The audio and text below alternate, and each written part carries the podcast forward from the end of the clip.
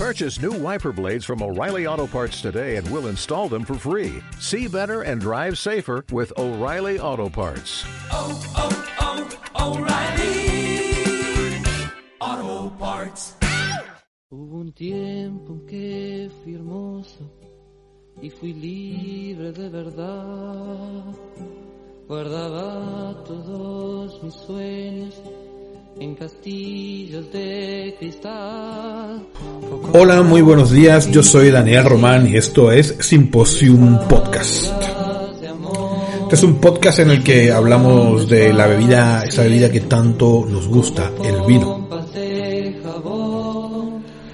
Hoy en particular vamos a hablar, hablar de uno de esos grandes vinos, de esas grandes variedades que se dan en el mundo, la Malbec. Si te quieres comunicar conmigo, ya sabes que lo puedes hacer a través de las, eh, las vías convencionales. Puedes dejar aquí mismo donde estás escuchando, tanto en iTunes o en iPod Pod- eh, Apple Podcast o en iBox puedes dejar tus comentarios y puedes compartir si te gusta este programa, compartirlo con gente que crees que tiene estas mismas inquietudes y si no, pues para joderle, compártelo igual.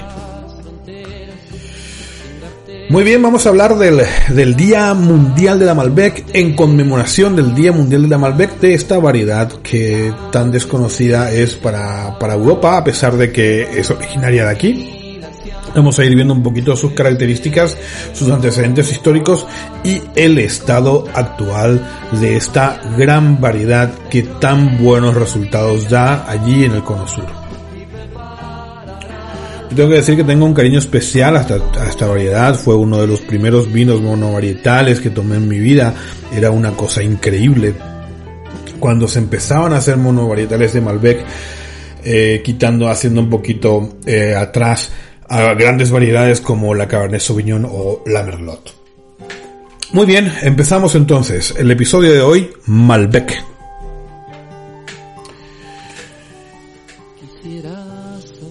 Los ampelógrafos Pierre Galet y Guy Lavignac afirman que el gran escritor sobre agronomía, el gaditano Colúmela, en el siglo I, incluye a una variedad muy parecida a la Malbec en su libro Dare Rústica, a la cual él llama Aminé.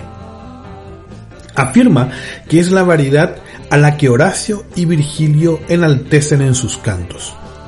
Así, la Malbec había llegado al sudoeste, francés de la mano del ejército romano.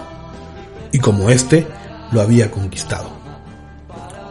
Como suele ocurrir en estos casos, esta historia es muy bonita. Sin embargo, ahora sabemos que la Malbec Côte d'Auxerrois es originaria del sur de Francia y que es el resultado de la cruza de variedades como la Madeleine Noir de Charente y una muy antigua, esta variedad es bastante antigua, se utiliza desde la Edad Media, y que su padre quizás sería una variedad que se llama Prunellar Noir. Esta última variedad se suele seguir cultivando en la zona de influencia de donde nace la Malbec, que es a ir por Gaillac. Galet afirma que esta cepa es muy difundida en los siglos XVIII y XIX por sus grandes aptitudes enológicas. Se esparce la Malbec por casi todas las zonas importantes de Francia. Sobre todo por su gran carga fenólica. Taninos, antocianos. Los antocianos son los colorantes, esos colorantes que tanta falta le hacían a los vinos del Geronda, en la zona de Bordeaux y que es llevada por el doctor Presac a la zona de Saint-Emilion, Bordeaux. Saint-Emilion es una de las grandes zonas enológicas del mundo, ¿no? De ahí salen grandísimos vinos y vinos muy caros. Y también es difundida por un tal doctor, bueno, algunos dicen que era doctor, otros dicen que era comerciante, que se llamaba Malbec y que se encargó de difundirla. Y según parece, todo parece indicar que de allí toma su nombre. La Malbec llega a Chile en el siglo XIX desde Bordeaux y de ahí pasa a Argentina donde tiene un crecimiento rápido y que se había adaptado increíblemente bien a las condiciones geoclimáticas de los Andes. En la década del 90 la Malbec se hace muy importante Sin embargo, nos dice Jancis Robinson en su libro Grapes que esto no fue suficiente para el arrancado masivo del viñedo de Malbec argentino, sustituyéndolo por otra variedad que se llama Bonarda. Actualmente, en Cahors, de donde es originaria, se está haciendo mucho énfasis en esta variedad. De hecho, y más allá de la tradición europea que hace hincapié en el terroir, los vinos de esta zona de Aquitania han tomado como estandarte a la Malbec, que puede envejecer bastante bien cuando se ensambla, sobre todo en esta zona, con Merlot y con Tanat. Claro, seguramente esta gente en el Cahors, pues eh, colgándose un poco del éxito de la Malbec argentina, pone en valor y de hecho le cambia el nombre, porque en esta zona siempre se la ha conocido como Cot o Auxerrois. Pero Cot era su nombre, nombre conocido en esta zona, y ahora pasaron a llamarle también Malbec.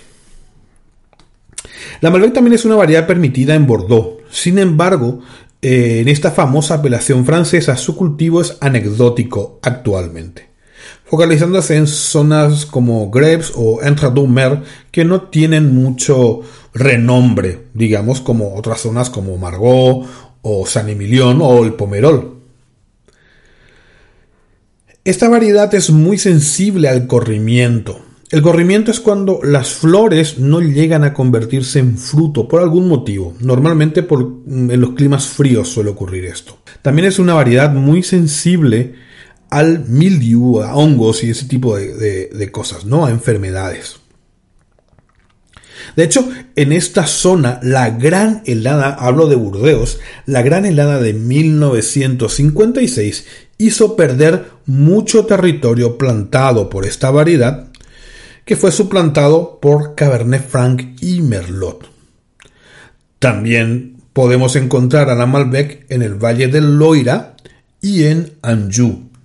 ¿Mm? En el Loira da muy buenos resultados. También siempre mezclado. Nunca no se suelen hacer vinos monovarietales. De hecho, en la zona de Cahors, un 70% de los vinos tienen que tener Malbec. El otro eh, porcentaje pues puede ser cualquier otro otro, otra variedad. En, a diferencia de los vinos eh, de, Sudamérica o del Nuevo Mundo, pues en el Viejo Mundo se utiliza, y sobre todo en Francia, se utiliza mucho el ensamblaje, el coupage, la, eh, mm, la mezcla de variedades de uvas para hacer un vino. Los racimos de uva Malbec de Argentina son ligeramente diferentes a los de Francia. En Argentina son más pequeños y apretados, lo que puede indicarnos que los esquejes que llegaron a Argentina en 1852 eran de un clon singular, que se habrá perdido por culpa de las heladas que ya habíamos mencionado y por supuesto por la filoxera. No sabemos exactamente por qué, pero son diferentes. No es la misma Malbec. Las Malbec, las uvas, pues desde hace muchísimo tiempo se utilizan clones. ¿Qué quiere decir? Que se utiliza una, se hace una selección masal. Bueno, estas son cosas muy técnicas que no merecen la pena decirlas. Pero lo que se hace es utilizar los esquejes de una misma planta para hacer plantines. Entonces es, hay una sola planta madre. A partir de ahí se puede hacer un viñedo entero. De hecho, existen lugares en donde se dedican única y exclusivamente a esto. Eh, entonces, estos, estas variedades, estas, eh, eh, la, Malbec argentina y la Malbec francesa son ligeramente diferentes. Podemos destacar que esto viene un poquito a colación, ¿no? La fecha de 1852 que el 17 de abril del año siguiente, 1853, se presenta el proyecto para establecer a la Escuela Normal de Agricultura en Mendoza, que busca investigar la adaptabilidad de nuevas cepas para mejorar la industria vitivinícola argentina, siguiendo los modelos franceses y chilenos que con anterioridad ya habían tenido, habían instalado sobre todo en París y en Santiago las escuelas eh, de agricultura. En honor a este hecho, Wine of Argentina celebra el Malbec World Day el 17 de abril y el motivo por el cual estamos haciendo este podcast hoy.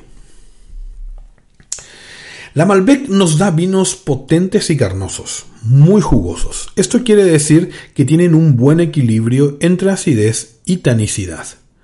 Son aromáticamente profundos. Sus aromas típicos nos recuerdan a ciruelas, regaliz y balsámicos. Son vinos muy elegantes. Particularmente creo que Argentina encontró dentro de esa competencia de las variedades nobles como la Cabernet Sauvignon o la Merlot una uva que se adapta perfectamente no solamente a su suelo y a su climatología, sino a sus costumbres, tanto culinarias como sociales.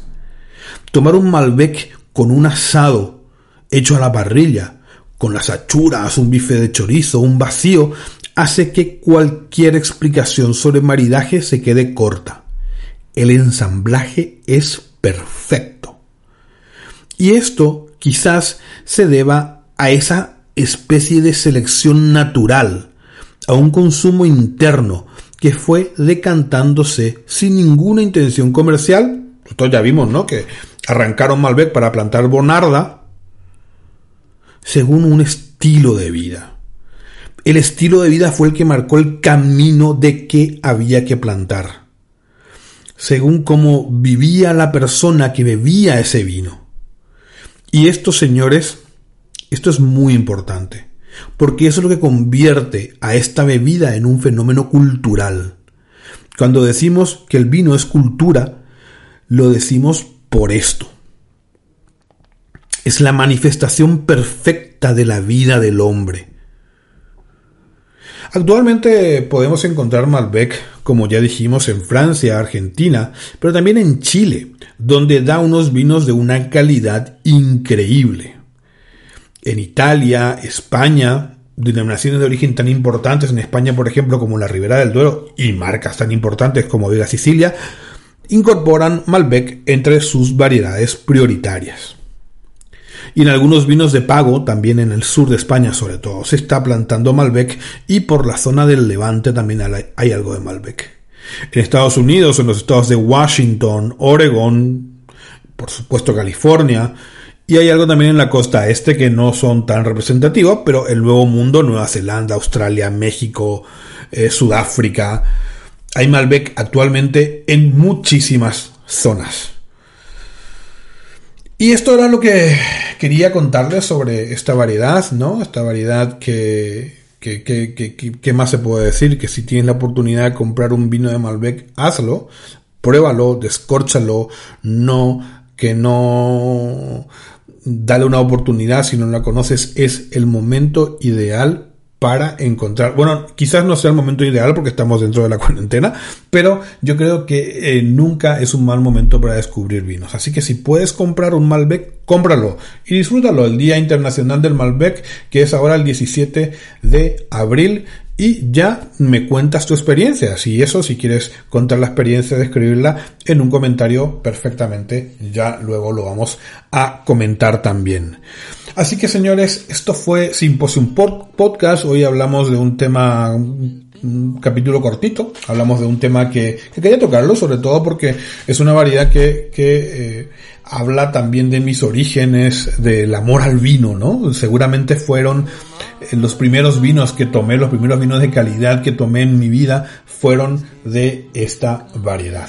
Así que, señores, señores, eh, nada, mi nombre es Daniel Román y esto fue Symposium Podcast. Viento del sur o lluvia de abril, quiero saber